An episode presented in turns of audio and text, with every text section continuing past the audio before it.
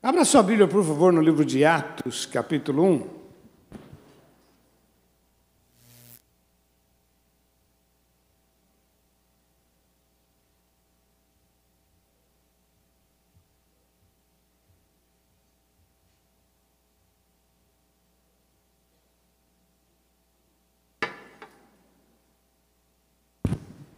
As histórias do livro de Atos são fantásticas, né? Agora estamos em Atos 23, mas são histórias muito lindas, são fatos verídicos, né? Que nos ajuda a compreender melhor a nossa caminhada com Cristo. Verso 6 diz assim: Aqueles, pois, que se haviam reunido, perguntaram-lhe, dizendo: Senhor, restaurará tu neste tempo o reino a Israel. E disse-lhes: Não vos pertence saber os tempos e as estações que o Pai estabeleceu para o seu próprio propósito ou poder, mas recebereis o poder do Espírito Santo, que há de vir sobre vós, e ser-me-eis testemunhas tanto em Jerusalém, Judéia, Samaria e até os confins da terra. Vamos orar? Pai, nós te louvamos, ó Deus, e cremos no teu poder, na tua graça. Assim nos reunimos aqui, Senhor, para ouvir a tua voz. Senhor, ajuda-nos, ó Deus, a, a compreender e tirar desse texto alimento. Dá-me graça, Senhor, eu quero ser um instrumento para cada um destes. Eu preciso de ti, Senhor, em nome de Jesus. Amém, Senhor.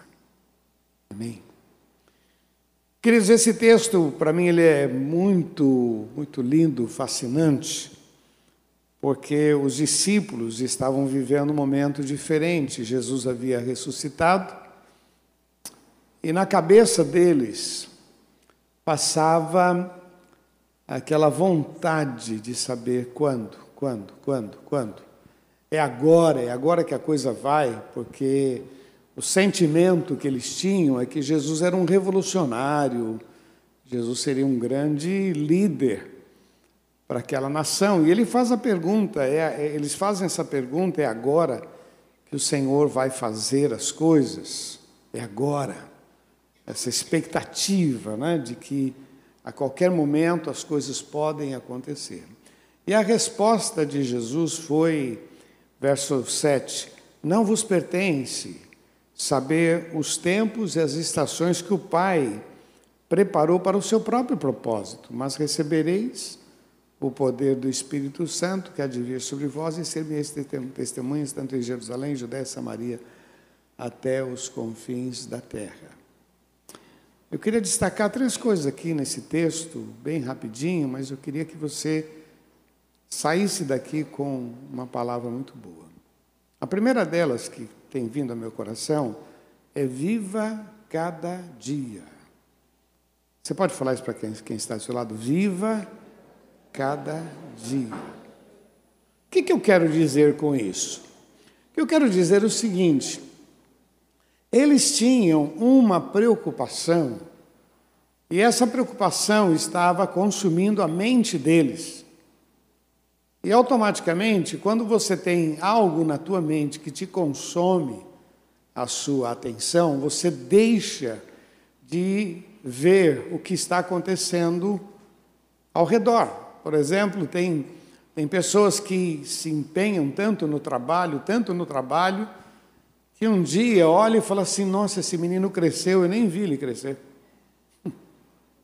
São homens e mulheres, hoje mulheres também, estão empenhadas viajam, são pessoas assim, executivos, mas que um dia olha e fala, mas cadê aquela criança? Não viu as coisas acontecerem. De vez em quando a gente ouve falar de crises no lar em que a esposa não sabia que a gente estava passando uma dificuldade financeira. Quer dizer, o marido vai levando, tentando resolver sozinho, tentando, não consegue. Quando vê, a coisa está um buraco. E aí você tem aquela surpresa. Jesus está dizendo para os seus discípulos: vivam cada dia. Na verdade, o princípio é: basta cada dia o seu mal. Sabe quando você está ansioso e você acaba não desfrutando? A palavra que eu quero deixar para você é desfrutar. Sabe quando você não desfruta o que está acontecendo ao seu redor e você fica naquela apreensão: como vai ser, quando vai ser? E hoje essa ansiedade de saber, né? De saber como vai ser. Quando você não tinha Jesus, ia consultar lá alguém, as cartas, uma cigana, um horóscopo. Depois que aceita Jesus, é um profeta, né? Só mudou o endereço, né? Então aí começa a procurar, eu quero saber o que vai acontecer. E fica aquela expectativa. E o pior é quando o profeta diz: Olha, Deus está me revelando que alguém da sua família vai morrer. Pronto, a pessoa já fica naquele estresse, naquela. como se Deus ficasse, ficasse anunciando quem vai morrer, como é que vai ser. E aí o camarada fica naquele estresse, naquela aflição, e ela não desfruta o que está acontecendo. Não desfruta, não experimenta, não usufrui. Jesus disse: virá sobre vocês o Espírito Santo. E eu quero que vocês desfrutem. Porque esse assunto, como vai ser, não é para vocês. Como é que vai ser amanhã? A gente faz planos, mas o amanhã não pode ou não deve tirar o sabor do hoje. Quando você chega à mesa, é o que tem. E você pode desfrutar, ou então você fica ali olhando, nossa, só isso? Arroz, feijão e ovo. Fala para quem está ao seu lado, louve a Deus, meu irmão. Porque tem gente que nem ovo tem. Desfruta. Desfruta do relacionamento. Desfrute, aproveite do que Deus está fazendo na sua família, seu casamento, sua esposa, seus filhos, seus netos. Desfrute, preste atenção, vá fazendo correção no curso. Você percebe que a coisa está tá indo para um lado errado. Perceba. Porque às vezes a pessoa não percebe que a coisa está perdendo o rumo, está perdendo. Aí quando ele acorda, ah, meu Deus! Outro dia alguém pediu que a gente orasse por uma criança. Estava, segundo a visão da, pessoa, a criança está endemoniada, esse garoto. Né? E aí pediu o pastor Luiz. Aí eu cheguei junto, o Luiz falou assim: Olha, eu não orei pela criança, não, eu orei pelos pais. Eu falei: É isso aí. Porque uma criança de sete anos, você já atribuir que ela é uma endiabrada, que ela é uma endemoniada, uma criança, você atribuir que ela precisa de oração porque ela está cheia de demônio, quando na verdade não é ela. São os pais que não deram educação. O que, que a gente chama? Essa criança é mal, mal educada. O problema é a educação. Quer dizer, qual o norte? Qual o norte desse casamento? Sexta-feira eu fiz um casamento, estava dizendo para eles: vocês têm tudo para dar certo. São jovens, tudo para dar certo. Agora, qual é o rumo que vocês vão dar para esse casamento? E eu perguntei, falei, olha, o que você, o que encantou, falei para a moça, o que encantou nos seus olhos em relação a ele? Pô, ele é assim, ele é assado, caráter, o que, que te encantou? Empodere aquilo que você viu na vida dele, que você gostou. Empodere, quer dizer, elogie, dá força. Falei para ele: o que, que você viu na vida dela que te encantou, que te atraiu, que te deu uma, uma certeza: quero viver o resto da minha vida com essa moça. Então empodere. Porque às vezes a gente não empodera, não elogia, não acentua.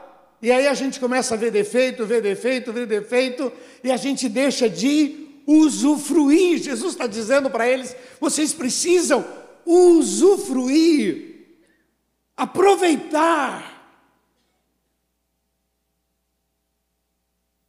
Um momento. Eu tenho um hábito de brincar, né? Em casa a gente tem que tomar remédio, né? A idade já. E eu tenho um hábito de olhar para os remédios e dizer, Senhor, eu te louvo pela indústria farmacêutica. Senhor, muito obrigado, Jesus. Não é? A Helena já disse, mas tudo isso eu tenho que tomar? Louve a Deus, minha filha, louve. É que nem uma mulher para tomar remédio é um problema, né? Não vou dizer que todas, mas a maioria, não, não gosto, não quero, não é. Louve a Deus. Eu não, eu tomo numa boa, meu irmão. Aleluia, glória a Deus. Zelosó, que maravilha. Meu coração dava pulando, parecia um samba. Aí a doutora falou: toma que teu pai tomava, toma você também. Legal, acamou aí, a vida está aí. Louvado seja o nome do Senhor. Não é verdade? Às vezes a gente perde muito porque não, não vive o dia. Eu volto a dizer para você, para mim, cada dia tem a sua marca. Cada dia tem a sua história. Cada dia tem coisas marcadas daquele dia. Cada dia. Existem aquelas histórias megas, né?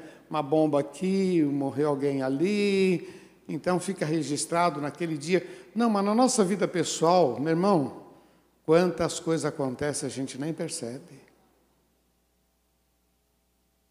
O pastor Rogério pregando, ele disse assim que ele falou tão certo que essa cadeira está aí, existe um mundo espiritual, existe guerras, existe um tráfico de anjos e demônios e brigas e lutas em nosso favor e a gente não está vendo. Mas a mão do Senhor está sobre as nossas vidas. Tem proteção de Deus, tem livramento eu acho, meu irmão, que nós cristãos deveríamos estar nesse, nessa ligação permanente, reconhecendo. Às vezes a gente precisa passar um susto para poder dizer: não, Deus está aqui, olha, quase que aconteceu. E a minha pergunta é: será que a gente precisa levar susto? Não dá para perceber Deus sem o susto? Às vezes a gente se perde na nossa própria cabeça. Os discípulos estavam aqui meio, é agora! Poxa, Jesus ressuscitou. E a pergunta era: é agora que o Senhor vai restabelecer Israel? A resposta de Deus, vocês estão pensando nisso? Estão pensando nisso? Usufrua daquilo que Deus tem te dado. Aproveite a família, os milagres. Deus vai fazer grandes coisas na tua vida. E essas coisas é sobrenatural. Usufrua.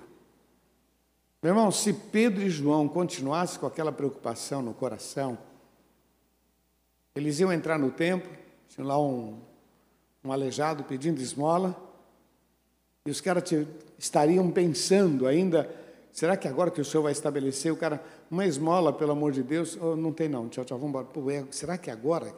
Pô, vamos, vamos orar aí para Deus abençoe. Como eles estavam já, sabe, livres desse pensamento, já, sabe, livres. Quando o camarada pediu a esmola, Pedro parou e disse: Nós não temos nem prata nem ouro, mas o que nós temos, nós te damos. Sabe quando ele estava ligado? Tirou aquela preocupação. O segundo aspecto, que eu acho que é mais rápido, mas segundo aspecto é Deus está no controle. Você pode falar isso, meu irmão? Deus está. É o que Jesus está dizendo, olha, não vos pertence saber os tempos, Deus está no controle. O seu papel é viver, o seu papel é refletir a glória de Deus, o seu papel é avançar, é iniciativa, é tomar atitudes, é entusiasmo, alegrai-vos no Senhor, esse é o teu papel, o restante está nas mãos de Deus. O papel da gente é orar, oro pelo filho, oro pelo nato, pelo neto, oro pela, oro pela igreja, oro pelo país, oro, oro, oro, oro, oro. Mas Deus está no controle. Ele tem o tempo, ele tem o tempo, ele tem o modo, ele tem a maneira, ele sabe quando fazer. É muito importante que eu ore, ele manda orar pela nação, pelos governantes, mas ele manda orar pela minha família, ele manda o marido orar pela esposa, a esposa orar pelo marido, orar pelos filhos, os filhos pelos pais, orar pelo patrão. Orar, orar, interceder, clamar a Deus, espiritualizar a nossa vida, e não simplesmente viver. Mas uma coisa você tem que ter em mente: Deus está no controle. Quem dá a última palavra na nossa vida é o Senhor. Por isso que a gente tem que estar ligado, ligado, focado nele. Olha, Deus está no controle. Jesus disse: calma, tranquilize-se, calma, Deus está no controle. Não cabe a vocês o tempo, se é agora, se é depois, como vai ser, não cabe a vocês. Porque tem coisas, meu irmão, que acontecem até rápido, mas tem coisas que levam muitos anos. Eu tinha uma tia que orou pelo marido por 25 anos. Esse homem, ele bebia, e ele pegava uma, uma, uma peixeira, e todo dia de culto ele ficava sentado bêbado, com uma peixeira na mão e falando: quem vai passar por aqui? E ela e minha prima oravam, ele dormia, elas pulavam e iam para a igreja. Ele ia atrás, atirava pedra na igreja, quebrou muita vidraça da igreja. E ela nunca desistiu de orar, até que ele teve um encontro com Jesus. Mudou a história. Depois viveu cinco anos com Jesus e faleceu. E algumas vezes eu perguntei, eu era garoto, perguntei, mas aí tia, valeu a pena? Ele falou assim, já não lembro mais nada do meu passado. Estou só curtindo o que Deus está fazendo hoje. Sabe, está na oração. Deus está no controle. Tem hora, meu irmão, que a gente se desespera e é tolice, porque não vai mudar nada. Deus está no controle, não vai mudar nada. E a gente acha que a nossa preocupação vai fazer diferença. Não vai mudar nada. Pelo contrário, a gente deixa de usufruir. Está tão preocupado que aquilo que a esposa fala o irrita. Aquilo que o marido fala irrita. Criançada tem uma saúde que é, às vezes é infernal, não é? Não? Pula para lá, pula para cá, corre aqui. E tem pais que ainda expulsam demônio do, dos filhos. Não, não, não, meu irmão. Peça a Deus graça. Explore essa, esse gás que eles têm. Vai trabalhando, manipula. Tem uma expressão eu acho assim, muito interessante, que é a palavra subliminar. Mensagem subliminar, que é aquela mensagem que ela vem direta, que a gente nem percebe, mas é uma mensagem. Então, meu irmão, trabalhe com seus filhos de maneira subliminar. Peça a Deus graça, sabedoria. Sei lá, cada um sabe, cada um sabe onde amarra o seu, seu burro, né?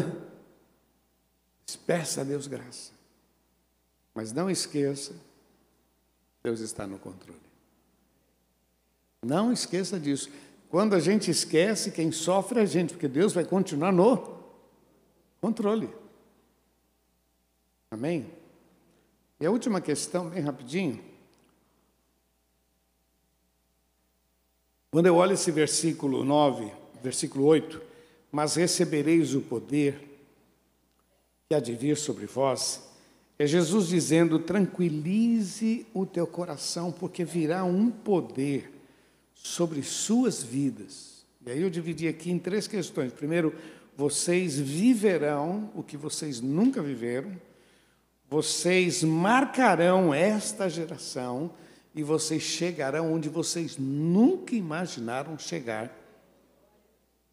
Hum. Eu sou prova disso, viu, irmão? Porque Deus tem.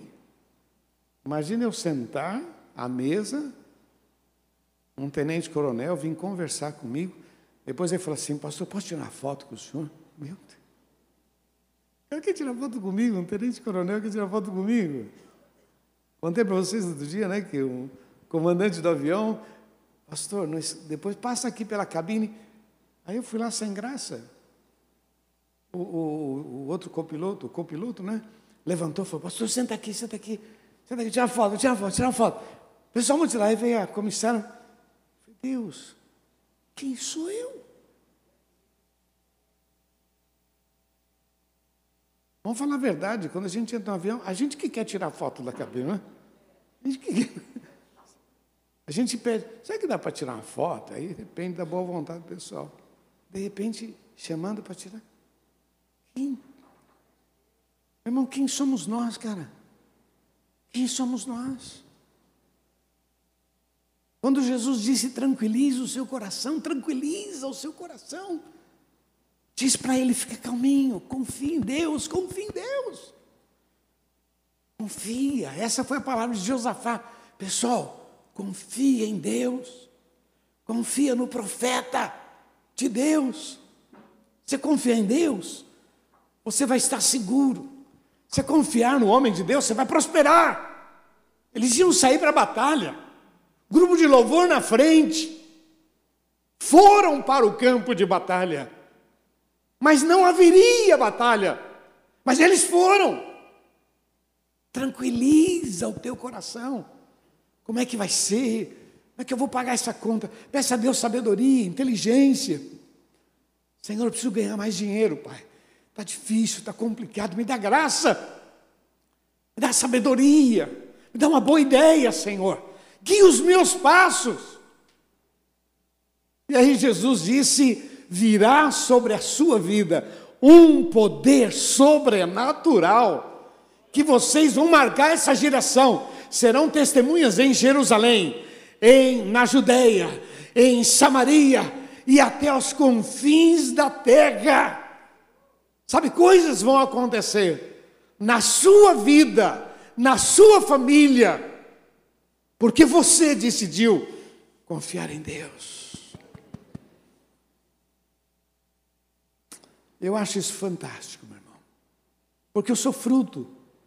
Sou fruto de um homem baixinho, um portuguesinho, que decidiu aceitar a Jesus e mudou a nossa família. A gente chama ele de vô Carlos. Meu vô chamava Carlos, vô Carlos, Carlos Antunes. Marcou a nossa família, marcou uma geração. Lá em Itaberaba, quem conhece São Paulo, freguesia do Ó, Itaberaba, tem a igreja metodista lá, lá tem um busto do senhor Carlos Antunes. E abriu tantas igrejas naquela região, um homem simples, mas apaixonado, marcou, marcou. E eu sou fruto disso. Sou fruto dele, sou fruto dos meus pais. Ontem eu estava pregando lá no Café de Pastores, em Mongaguá, e eu brinquei com eles e falei assim: olha, a nossa igreja é uma benção, viu, pessoal? Porque o que, a gente contribui com outras igrejas é algo impressionante. Impressionante. Eu vou pregar nas igrejas, eu vejo tanta gente que passou por aqui. Falei, nossa, ajudei essa igreja. Olha quanta gente. Eu fui pregar numa igreja que, basicamente, a diretoria da igreja eram pessoas que eram daqui, que saíram daqui e foram para outra igreja. Nossa, ajudei essa igreja, hein? Poxa vida. Os caras chegam tudo arrebentado, a gente ora, trabalha, atende, tal, tal. Quando ele está limpinho, bonitinho, ele muda de igreja. Senhor Jesus, agora que, eu, agora que a gente vai gozar um pouquinho, o camarada vai embora. E eu estava brincando, falei, rapaz, eu vou nas igrejas, olha, eu ajudei muito a igreja, abençoei.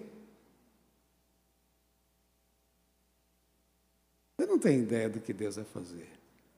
Graças a Deus a gente quer encher o reino, não a igreja, né? E aí você prega e fala de Jesus. Tranquiliza o teu coração. Virá um poder sobrenatural que vocês viverão coisas novas. Vocês marcarão esta geração, Judeia, Samaria, e vocês chegarão aonde nunca imaginaram chegar. Deus vai te dar graça. Você precisa crer nisso. Usufruir, viver. Usufrua e viva. Aproveite o que Deus tem feito. Segundo, creia, Deus está de fato no controle. Se você acreditar, vai ficar mais fácil. Se você não acreditar, Deus continua no controle. É você que não usufrui. Porque você fica desesperado, parece que na mão de Deus não dá certo, tem que ficar na tua mão, e você fica ali, você não é Deus, você não consegue resolver, e sofre de bobeira, porque Deus continua no controle. E quando você tranquiliza o seu coração, tem orado, tem orado, tem orado, pedido, tranquilizar. Calma, calma, coração. Na hora certa, Deus vai fazer. Na hora certa virá sobre você o poder do Espírito Santo de Deus. Na hora certa haverá um mover de Deus na tua vida. Na hora certa. Na hora certa. E você vai ver, você vai viver coisas que você nunca viveu na sua vida. Vai ter experiências. Deus vai te dar graça, vai te colocar em lugares que você nunca imaginou chegar, porque você decidiu confiar e descansar no Senhor, em nome de Jesus. Você recebe essa palavra, meu irmão? Recebe? É bênção para a sua vida, viu? Amém? Que Deus abençoe. Eu quero orar com você. Quero colocar as nossas vidas nas mãos do Senhor, a minha e a sua. Eu volto a dizer que essa palavra é para mim, é para você, é para todos nós. Mas alguns querem dizer, não, eu precisava dessa palavra e eu a recebo pela fé. Em nome de Jesus. Você que deseja dizer essa palavra é minha, vai ficando em pé no seu lugar. Eu quero orar com você, em nome de Jesus. Feche teus olhos, abaixe sua cabeça. Põe a sua mão sobre o seu coração, por favor. E agora fala com Deus. Põe a sua mão sobre o seu coração. Fala, Senhor, aqui está o meu coração, a minha vida. Fala para Deus, Deus, eu, eu, eu preciso de Ti, Senhor. Fala para Deus o que você. Qual foi o. O que Deus falou com você? Por favor, reaja. Senhor, aqui estamos nós com muito temor, recebendo a palavra, Senhor, estamos fazendo isso com alegria, com satisfação, porque grandes coisas o Senhor tem feito nas nossas vidas. Muito obrigado estende as tuas mãos. Senhor, nosso coração, esse centro da nossa vida, Senhor, as nossas emoções, ó oh, Pai, nós precisamos de Ti. Quantas vezes somos enganados pela nossa emoção, Senhor. Quantas vezes, ó oh, Pai, somos induzidos a uma, uma ansiedade, uma expectativa. Senhor, quantas vezes passamos momento, deixamos de usufruir, ó oh, Pai, por ver que as coisas não acontecem, por portas que não se abrem, mas nós pedimos a tua misericórdia. Senhor, estende as tuas mãos sobre este povo e abençoa cada vida em nome de Jesus. Cubra com teu sangue, Senhor, e livra de todo mal. Nós dependemos de ti, em nome de Jesus. Repete comigo, diga: Senhor Jesus, eu creio na tua palavra e eu recebo a palavra, o desafio, a orientação, porque eu quero viver tudo isto que o Senhor tem preparado para a minha vida, para a minha família, para esta igreja, em nome de Jesus. Senhor, ajuda-me a colocar em prática, a tranquilizar o meu coração, a perceber os detalhes, usufruir em nome de Jesus. Vamos aplaudir nosso Deus. Oh, glória a Deus.